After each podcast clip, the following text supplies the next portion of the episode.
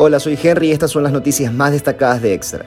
Mark Zuckerberg se disculpa por el apagón de sus redes. El fundador de la red social Facebook ha pedido perdón a los usuarios por los problemas que los servicios de esa red social y de Instagram, WhatsApp y Messenger tuvieron ayer 4 de octubre.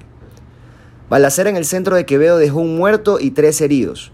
La víctima mortal era conocido como Tanga Negra. Sus asesinos dispararon incluso contra un policía.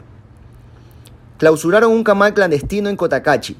El inmueble donde funcionaba el faenamiento de ganado sin permisos está ubicado en el sector de Chilcapamba. Y en deportes, volante izquierdo, el rompecabezas de Gustavo Alfaro en la selección de Ecuador. Ayrton Preciados y Joao Rojas son algunas de las opciones que se barajan para ocupar este puesto. Estas y otras noticias en extra.es.